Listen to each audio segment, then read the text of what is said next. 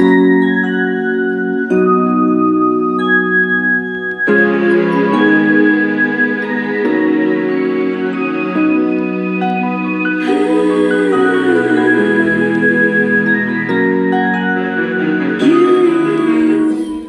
hola, estimados amigos y hermanos, buenos días.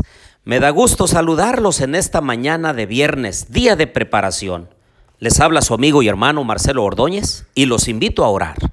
Querido Dios y bondadoso Padre, alabado y glorificado sea tu bendito nombre. Señor, en esta mañana vamos a ir a tu escritura. Enséñanos a través de ella y confirma nuestra fe y aumenta nuestra confianza en ti. Lo pedimos en Jesús. Amén. El capítulo 9 del Evangelio de Marcos comienza con la transfiguración. A diferencia de Mateo, cuando Jesús anuncia su muerte, pero también su resurrección, deja pasar varios versículos y dice algunas otras enseñanzas.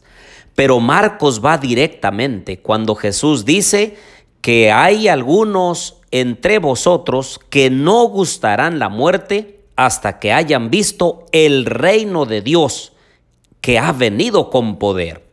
Y entonces inmediatamente, dice, seis días después, tomó a Pedro, a Jacobo y a Juan y los llevó aparte solos a un monte alto. Y allí se transfiguró delante de ellos. Qué bendición de aquellos discípulos haber visto la transformación gloriosa de Jesús en una manifestación divina, sobrenatural, fue una poderosa demostración del reino de Dios. Y los discípulos se preguntaban, ¿qué es esto que hemos visto? Y cuando Jesús les dijo que era necesario que el Hijo del Hombre padeciera mucho y fuera despreciado, ellos no lo comprendieron. El versículo 10 dice, por eso guardaron la palabra entre sí, discutiendo qué sería aquello de resucitar de los muertos. Y es que en la teología judía de la época no se visualizaba a un Mesías sufriente, mucho menos uno que muriera y resucitara. No había lugar para un hijo del hombre resucitado. Cuántas cosas el Señor les tuvo que enseñar, les tuvo que ampliar. Y hoy sucede lo mismo con nosotros. Cuando vamos a la escritura, a veces tenemos preconceptos, prejuicios, algunas enseñanzas arraigadas por la tradición, pero cuando nosotros vamos a la escritura se nos aclara, se nos amplía y entonces entendemos el verdadero sentido del mensaje de Dios para nosotros. Posteriormente, de los versículos 14 al 29, habla acerca de el sanamiento de un muchacho endemoniado. Pero la parte más importante se encuentra en el versículo 29. Y él les dijo, este género con nada puede salir, sino con ayuno y oración.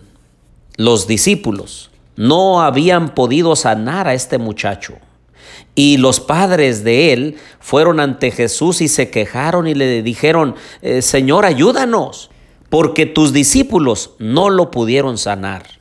Y entonces Jesús nos enseña también a nosotros que hay cosas, que hay situaciones que no pueden arreglarse, no pueden solucionarse sin antes haber ido a Él en oración, en ayuno y súplica.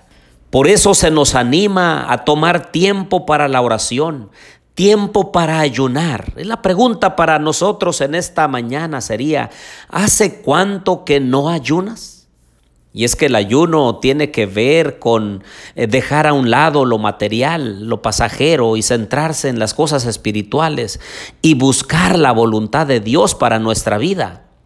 El ayuno más bien nos sirve a nosotros para que nada interfiera en nuestra comunión, nuestra relación estrecha con Jesús, entender su voluntad, buscar su rostro, saber qué es lo que el Señor quiere para nosotros. Tomemos tiempo para orar, porque es la vía de comunicación que Dios nos ha dejado para comunicarnos con el cielo. La línea directa para el cielo no está nunca ocupada. El Señor siempre está dispuesto a escucharnos para bendecirnos y contestarnos de acuerdo a su divina voluntad. Si vamos al versículo 31 dice, pues enseñaba a sus discípulos y les decía, el Hijo del Hombre será entregado en mano de hombres y lo matarán, pero después de muerto resucitará al tercer día. Y el verso 32 dice, pero ellos no entendían esta palabra y tenían miedo de preguntarle.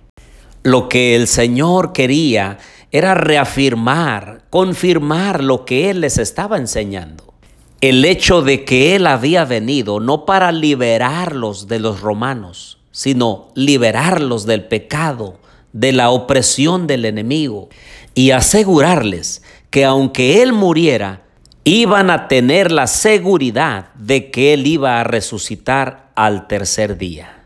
Y de hecho así sucedió. La tumba de Jesús está vacía porque ascendió al cielo está a la diestra del Padre, intercediendo por nosotros. Y un día se levantará, se cambiará sus vestiduras sacerdotales, se vestirá ahora de sus vestiduras reales y vendrá nuevamente por segunda vez a este mundo para recibir a sus hijos, aquellos que estén haciendo su voluntad, y vendrá como Rey de Reyes y Señor de Señores.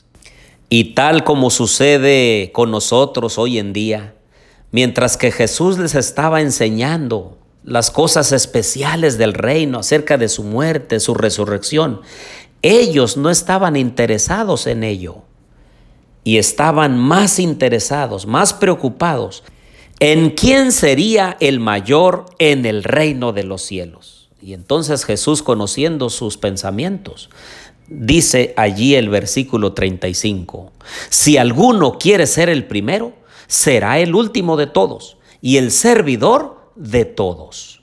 Ah, queridos amigos y hermanos, esto no nos gusta a nosotros, porque no nos gusta ser los últimos en la fila, en la lista. Siempre, a todos por naturaleza, nos gusta estar en las primeras filas, en los primeros lugares, que nos sirvan, que nos tomen en cuenta, que nos den la relevancia que nosotros pensamos que tenemos. Nos gusta que nos sirvan, pero no nos gusta mucho servir. Y el Señor dice que el mayor en el reino de los cielos debe ser el servidor de los otros, porque nuestra vida, queridos amigos y hermanos, debe cobrar una dimensión de servicio. Aquí venimos a trabajar por otros, para llevarlos a los pies de Jesús, a ser felices a las personas que están a nuestro lado pero sobre todo ser útiles para el reino de Dios, ser útiles para que el Señor pueda usar nuestros dones y talentos para el avance de su evangelio en esta tierra. El capítulo 9 de Marcos termina diciendo que no hay nada en la tierra que pueda ser más grande que la necesidad de estar en el reino de Dios y que es necesario deshacerse, echar fuera algunas cosas que no nos ayudan en nuestra vida, de manera de que podamos entrar en la vida eterna. Sigamos adelante en nuestra vida espiritual. Que nadie tome nuestra corona, porque el Señor ya ha hecho todo lo posible para nuestra salvación.